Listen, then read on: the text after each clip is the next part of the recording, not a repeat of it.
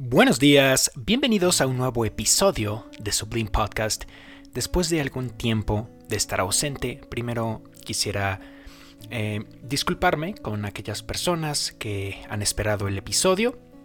Prácticamente, eh, bueno, el día de hoy es 11 eh, de abril del año 2020 y por la situación actual prácticamente no había podido hacer el episodio como como yo quería, como yo quisiera más bien.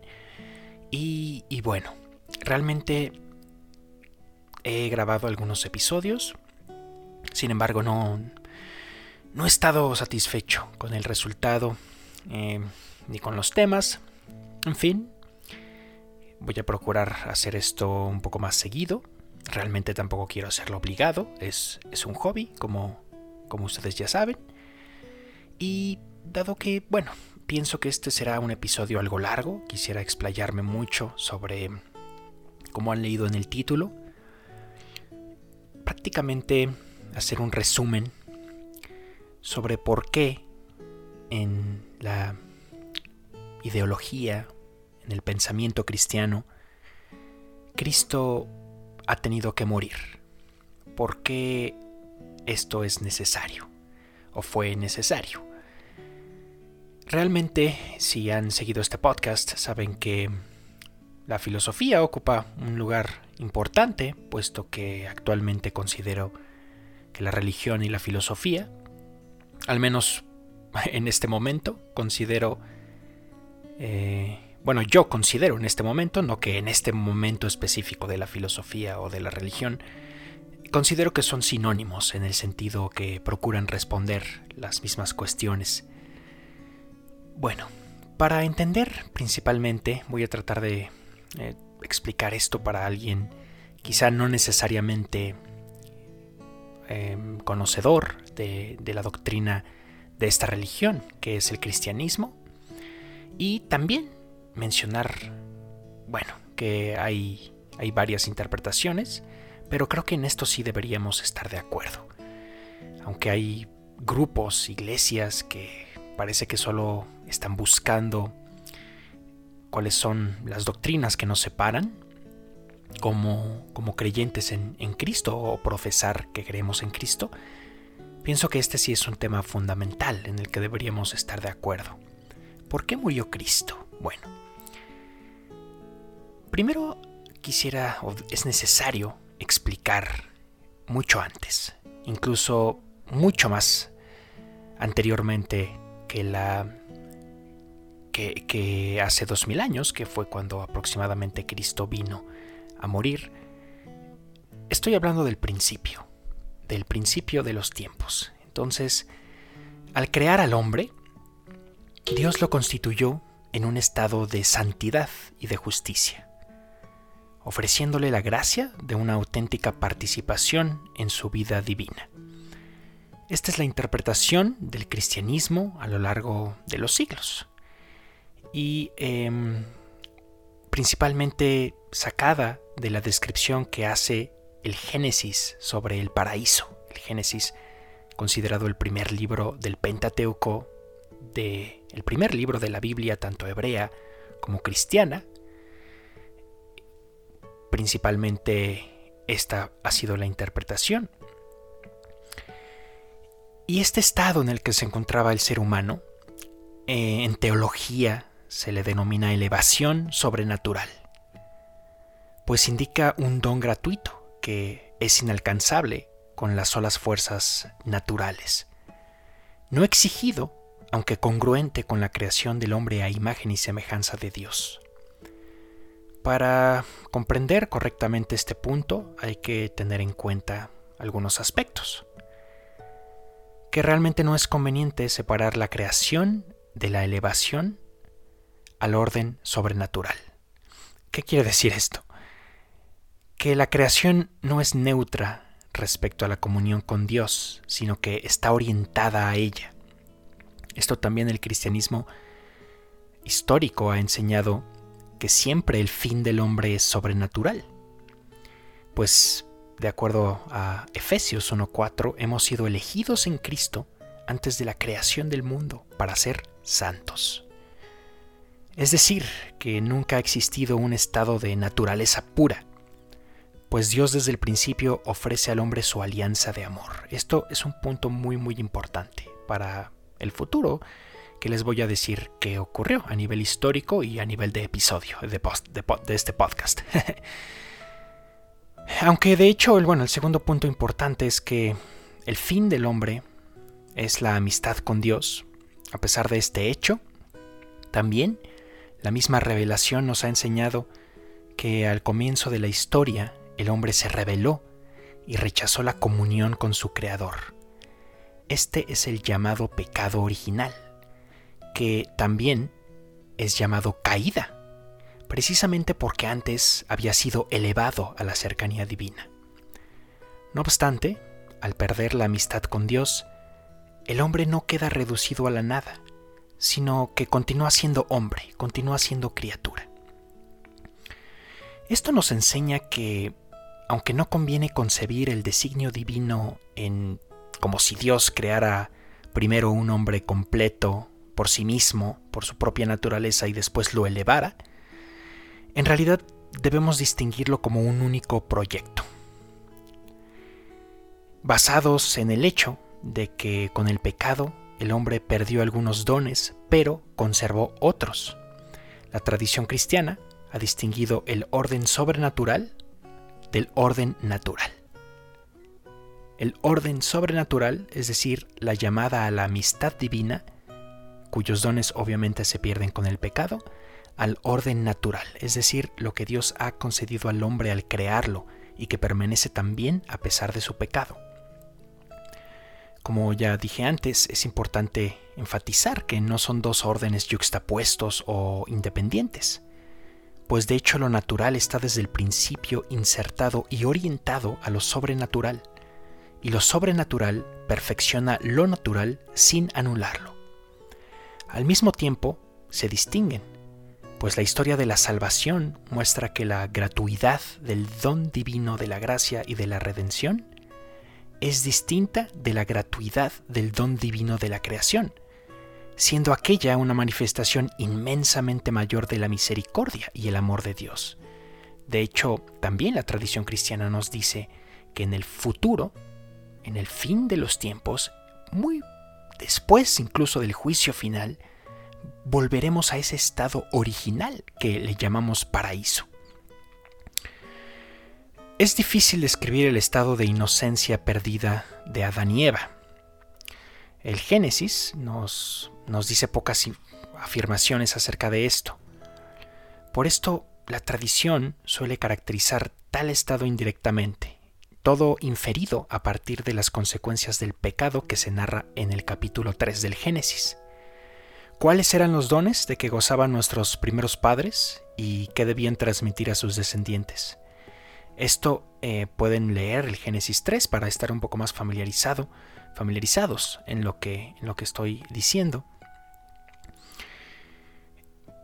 Podrán leer que se afirma en ese capítulo que los primeros padres han recibido los dones naturales que corresponden a su relación normal de a su condición más bien normal de criaturas y forman su ser creatural pero recibieron asimismo los, dones sobrenaturales, es decir, gracia santificante, la divinización que esa gracia comporta y la llamada última a la visión de Dios.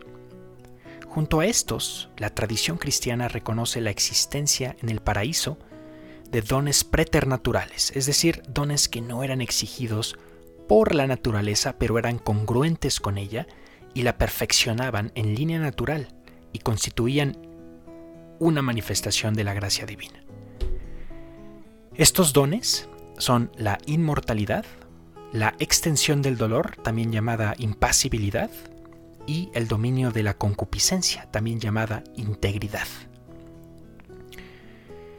Ahora, ¿por qué estoy diciendo realmente esto? todas las citas y las fuentes las van a tener abajo en la descripción si quieren eh, ahondar muchísimo más a profundidad. Ya entendimos cuál es, cuál era el origen de la creación. Ahora, ¿qué ocurre después? Lo, voy a ahondar un poco más en lo que se llama el pecado original. Con este relato, con el relato de la transgresión humana del mandato divino de no comer del fruto del árbol prohibido por instigación de la serpiente, la Sagrada Escritura enseña en el que en el comienzo de la historia nuestros primeros padres se rebelaron contra Dios, desobedeciéndole y sucumbiendo a la tentación de querer ser como dioses. Como consecuencia, recibieron el castigo divino perdiendo gran parte de los dones que les habían sido concedidos. Esto de acuerdo al versículo 16 al 19, y fueron finalmente, como dice el versículo 23 del capítulo 3, expulsados del paraíso. Esto ha sido interpretado por la tradición cristiana como la pérdida de los dones sobrenaturales y preternaturales, así como un daño en la misma naturaleza humana, si bien no queda esencialmente corrompida. Fruto de la desobediencia, de preferirse a sí mismo en lugar de a Dios, el hombre pierde la gracia y también la armonía con la creación y consigo mismo. El sufrimiento y la muerte hacen su entrada a la historia. Ahora, ¿cuál fue la naturaleza de este primer pecado? El primer pecado tuvo el carácter de una tentación aceptada pues tras la desobediencia humana está la voz de la serpiente que representa a Satanás, que es un ángel caído. La revelación habla de un pecado anterior suyo y de otros ángeles, los cuales, habiendo sido creados buenos, rechazaron irrevocablemente a Dios. Tras el pecado humano, la creación y la historia quedan bajo, bajo el influjo maléfico del Padre de la Mentira, y homicida desde el principio, citando las palabras de Juan en el, en el Evangelio capítulo 8 versículo 44.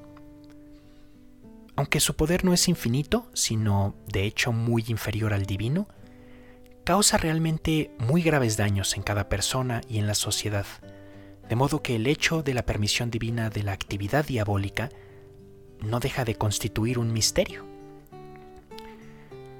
El relato contiene también la promesa divina de un redentor. Génesis 3.15, el llamado protoevangelium. La redención ilumina así el alcance y gravedad de la caída humana, mostrando la maravilla del amor de un Dios que no abandona a su criatura, sino que viene a su encuentro con la obra salvadora de Jesús. Es preciso conocer a Cristo como fuente de gracia para conocer a Adán como fuente de pecado. El misterio de la iniquidad solo se esclarece a la luz del misterio de la piedad, como indica 2 Tesalonicenses 2.7 y 1 Timoteo 3.16. También el cristianismo ha entendido siempre este episodio como un hecho histórico, aun cuando se nos haya transmitido con un lenguaje ciertamente simbólico, que ha sido denominado tradicionalmente, sobre todo a partir de San Agustín, como el pecado original por haber ocurrido en los orígenes. Pero esta palabra, pecado original, realmente no significa que es originario, aunque sí es originante de los pecados personales realizados en la historia. Prácticamente la explicación de esto es porque el pecado ha entrado en el mundo como fruto del mal uso de la libertad por parte de las criaturas, primero de los ángeles y después del hombre. El mal moral no pertenece, pues, a la estructura humana. No proviene ni de la naturaleza social del hombre, ni de su maternidad, ni obviamente tampoco de un Dios o de un destino inamovible. El realismo cristiano pone al hombre delante de su propia responsabilidad. Puede hacer el mal como fruto de su libertad, y el responsable de ello no es otro que uno mismo.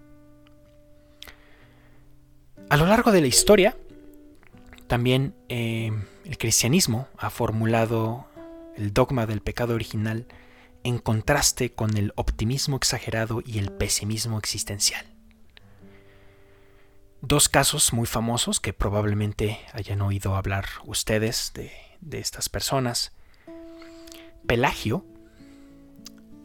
afirmaba que el hombre puede realizar el bien solo con sus fuerzas naturales y que la gracia era una mera ayuda externa, minimizando totalmente el alcance del pecado de Adán y al mismo tiempo la redención de Cristo, reducidos a un mero mal o buen ejemplo respectivamente. Esto, si quieren ahondar también mucho más, fue em, debatido y fue totalmente bueno, más bien es clarificado en el concilio de Cartago en el año 418, siguiendo a San Agustín, quien enseñó la prioridad absoluta de la gracia, pues el hombre, tras el pecado, ha quedado dañado. También, si quieren ahondar, fue eh, comentado en el concilio segundo de Orange en, en el año 529. Del otro extremo, en el otro extremo de la moneda, tenemos a Lutero, a Martín Lutero. Él sostenía que, tras el pecado, el hombre queda esencialmente corrompido en su naturaleza, que su libertad queda anulada y que todo lo que hace el hombre, aunque él, el mismo hombre crea que es bueno, tiene pecado. Obviamente esto también en el concilio de Trento en 1546 el cristianismo reafirmó la relevancia ontológica del bautismo. Esto quiere decir que borra el pecado original, aunque permanecen sus secuelas, entre ellas la concupiscencia, que no se ha de identificar, como hacía Lutero, con el pecado mismo. El hombre es libre en sus actos y puede merecer con obras buenas, sostenidas por la gracia. Siempre hay que decir que todo es sostenido por la gracia de Dios, es decir, que es gratuito. Pero esto no significa tampoco estos dos extremos, ni el de Pelagio ni el de Lutero. Y de hecho, quiero ahondar también un poco más en esta posición reformada, que también se le conoce así, porque la intención original de Lutero era hacer una reforma en la Iglesia Católica. Al ver que no se pudo por cuestiones políticas que sin duda dejaremos para otro episodio, decide revelarse y escribir, bueno, cosas que de plano eh, se podrían actualmente incluso considerar como faltas de respeto a prácticamente todos, todos los líderes en esa época de la iglesia. Realmente el fondo de esta posición luterana y también de algunas interpretaciones recientes del Génesis 3 Está en juego una adecuada comprensión de la relación entre tres puntos principales. La naturaleza e historia, el plano psicológico existencial y el plano ontológico, y lo individual y lo colectivo. Ahora, voy a, voy a explicar. El número uno, que es la naturaleza e historia. Aunque hay algunos elementos de carácter mítico en el Génesis, ahora, esto también quiero hacer un, paréntesis, porque en lo personal le he dicho a un par de personas, a un, creyente y a un no creyente, sobre, sobre esto, acerca de la naturaleza mítica del Génesis como género literario que, retoma el mito. Bueno, el ateo me dice, pero, pero ¿cómo es posible entonces que creas en eso si es un mito? entendiendo mito de la forma despectiva común. Y el, y bueno, ni, mejor ni les cuento cuando le dije esto al creyente, casi casi me tacha de hereje, ¿no? Pero bueno, entendemos este concepto de mito, de mito, en su mejor sentido, es decir, definiendo mito como una palabra narración que da origen y que por lo tanto está en el fundamento de la historia posterior. Y así es con el Génesis. Génesis no es más que una preparación para el éxodo y después la legislación del Pentateuco. Sería un error interpretar el relato de la caída como una explicación simbólica de la original condición pecadora humana, porque entonces el sacrificio de Cristo también sería simbólico, entonces no tendría sentido. Pero esta interpretación eh, convierte en naturaleza un hecho histórico, mitificándolo y haciéndole inevitable. Paradójicamente, el sentido de culpa que lleva a reconocerse naturalmente pecador conduciría a mitigar o eliminar la posibilidad personal en el pecado, pues el hombre no podría evitar aquello a lo que tiende espontáneamente. Lo correcto más bien es afirmar que la condición pecadora pertenece a la historicidad del hombre y no a su, naturaleza originaria. Y bueno, esto es más profundo de lo que parece, porque yo mismo me he preguntado, si realmente esto es verdad, entonces, después de que Dios renueve prácticamente la tierra y el cielo, tal como dice Apocalipsis, que tampoco es intención entrar en eso, pues es muy, muy, mucho más profundo, ¿qué garantiza que esa misma libertad va a ser utilizada correctamente en un futuro? Eso es lo que yo me he puesto a pensar y realmente, bueno, sigo reflexionando acerca de eso. Es realmente en lo que ocupo mi tiempo en esta cuarentena. bueno, ahora eh, pasamos al segundo punto.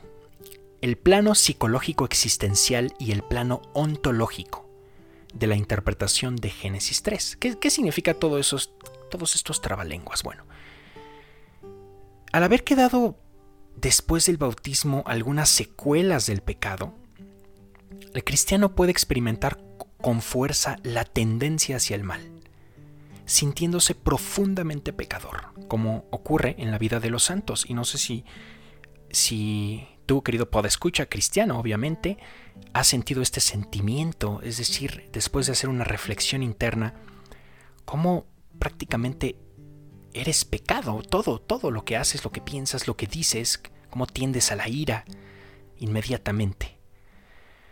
Bueno, eh, esta, esta perspectiva existencial no es la única, ni tampoco la más fundamental, pues el bautismo ha borrado realmente el pecado original y nos ha hecho hijos de Dios. Esa es la creencia cristiana, esa es la creencia histórica cristiana. Ontológicamente, es decir, bueno, en episodios pasados he definido esto, pero la ontología es la rama de la filosofía que estudia el ser y sus propiedades por sí mismas o sea, el ser, al ser lo estudia, entonces decimos que ontológicamente el cristiano en gracia es justo ante Dios. Esto también da para un episodio completo, pues la santificación y la justificación, bueno, no considero que sean dos realidades ontológicas separadas, sino solo una. Ahora, Lutero radicalizó la perspectiva existencial, entendiendo toda la realidad desde ella que quedaba así marcada ontológicamente por el pecado. Por eso es muy común, y me ha pasado a mí, que al ir a iglesias evangélicas den demasiado énfasis en prácticamente sermones enteros repitiendo, tú eres pecado, no hay nada bueno que hagas, estás muerto en tus pecados. Eh, bueno, Iba a decir solo Cristo te salva, pero eso tienen toda la razón. A lo que digamos que están un poco separados es en el creer que el ser humano después de la caída es por sí mismo pecado. Eso, bueno, hay implicaciones psicológicas y de ahí surgen las sectas. Eso también lo he mencionado en episodios pasados, pero bueno, si te dicen eres un miserable, eres un miserable y te lo repiten, tú dices, bueno, ¿qué tengo que hacer para dejar de ser miserable? Y bueno, te proponen jerarquías humanas, te proponen su concepto de Cristo.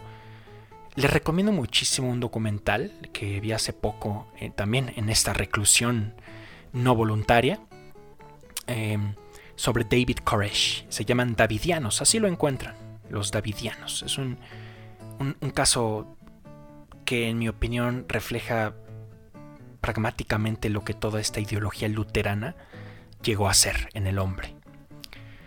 Pero bueno, volviendo al punto, el tercer punto, ¿cuál es la interpretación de Génesis 3 en lo concerniente a lo individual y lo colectivo? Esto nos lleva a una cuestión, a la cuestión más bien de, de, de cómo se transmitió el pecado original.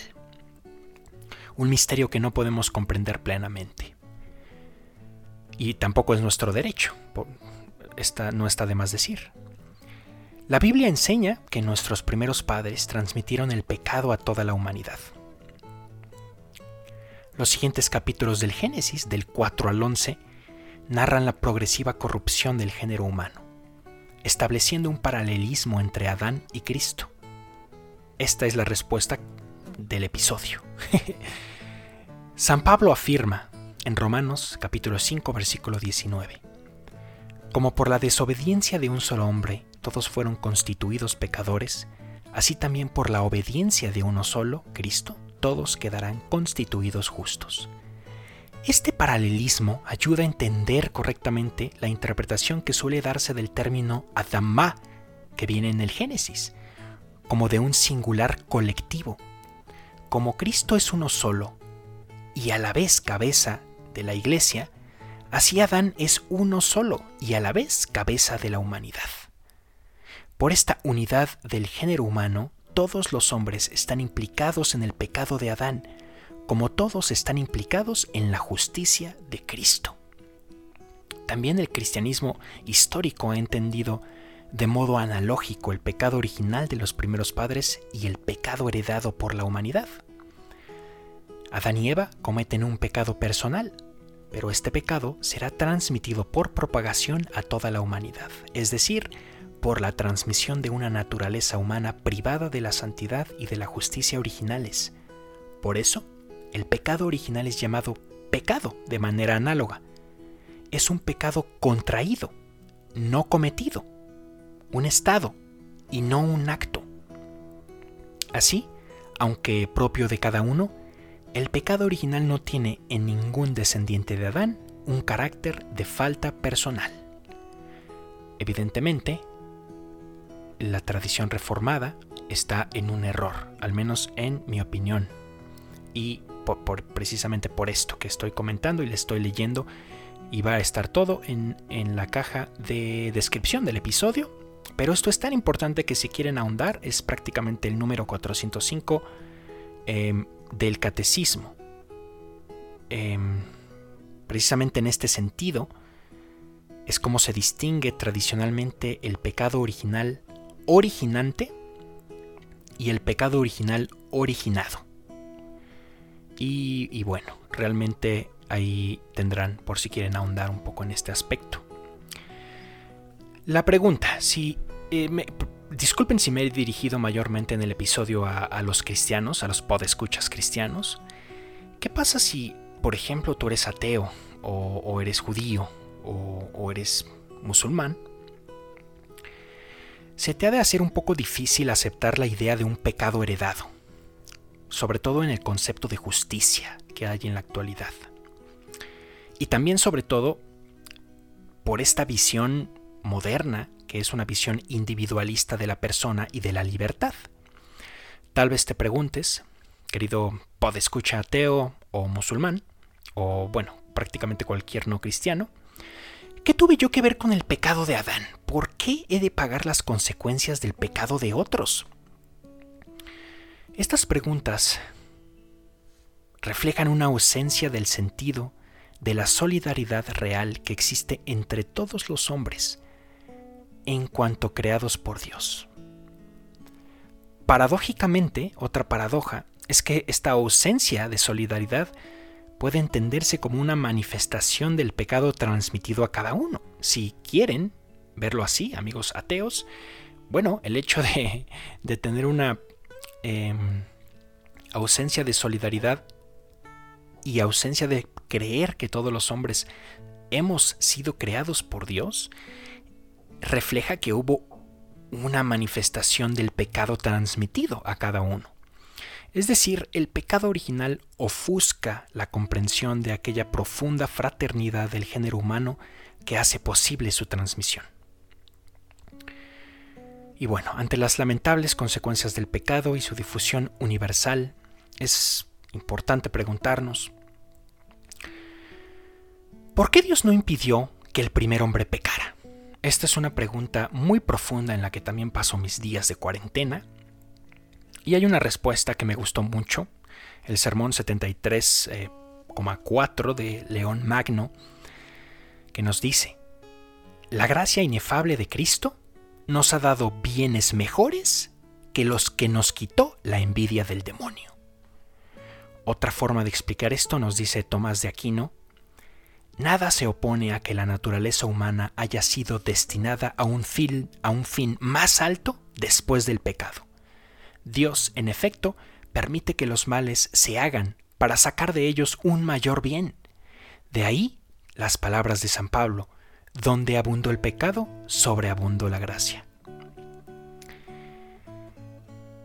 Esto viene en Suma Teológica, capítulo 3, em, sección 1, bueno, pregunta 1, sección 3.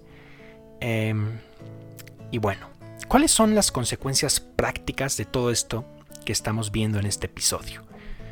Más allá de cuestiones que obviamente este episodio está diseñado para, ¿cómo decirlo? Una, bueno, en la época de Internet, para ponerle pausa, para investigar si no, si no se entiende una palabra y sobre todo con todo este tiempo libre que tenemos. Ahora, la principal consecuencia práctica de esta doctrina del pecado original y de la situación original del hombre, llamada elevación, es el realismo que guía la vida del cristiano, consciente tanto de la grandeza de su ser, hijo de Dios, opuesta o contrastada con el de la miseria en nuestra condición de pecador. Ahora, este realismo previene de un optimismo ingenuo, al mismo tiempo que de un pesimismo desesperanzado y proporciona una mirada de discernimiento lúcido sobre la situación del hombre y de su obrar en el mundo.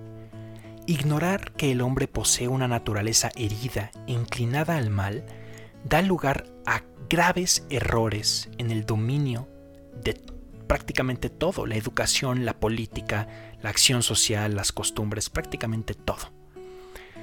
Y también nos da una confianza serena en Dios, que es Creador y Padre misericordioso, que no abandona a su criatura, eso es lo importante, que perdona siempre, 77 veces 7, y conduce todo hacia el bien, aún en medio de adversidades.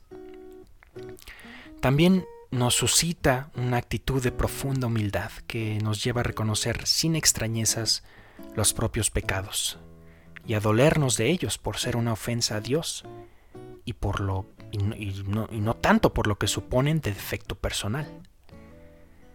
Y bueno, realmente quisiera, quisiera terminar diciendo que un poco un resumen. Respondiendo directamente a la pregunta ¿por qué murió Cristo? Como ven, realmente, bueno, la respuesta requiere conocer la historia, requiere conocer los hechos. Si yo pudiera sacar una conclusión de este episodio es no irnos a extremos, no, decir, wow, esto, este relato es mentira, este relato es simbólico, este relato pues no me, no me ayuda a mí, yo que tengo que ver con los pecados ajenos. Más bien considero que, la conclusión de este episodio es ver la realidad. Y hasta que no asumamos que el ser humano está herido, como, como mencioné antes, y si no buscamos a Dios, bueno, realmente todo, como no encuentro forma de expresarlo, todo irá de mal en peor. Es lo, es lo que voy a decir. Que, estos tiempos de, de reflexión, de encerramiento involuntario, nos ayuden a entender estas verdades que han sido reveladas. Muchísimas gracias por haber escuchado este episodio. Trataré de ser más constante, sin embargo, no quiero prometer nada, Em, también gracias por sus comentarios. Recuerden que la forma o la única forma de mantenerse en contacto con este podcast es enviando un mensaje, un mensaje de voz a través de Anchor.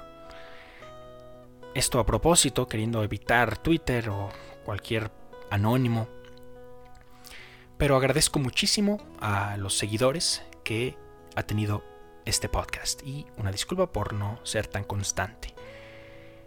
Nos vemos en el próximo episodio de Sublime Podcast. Hasta entonces.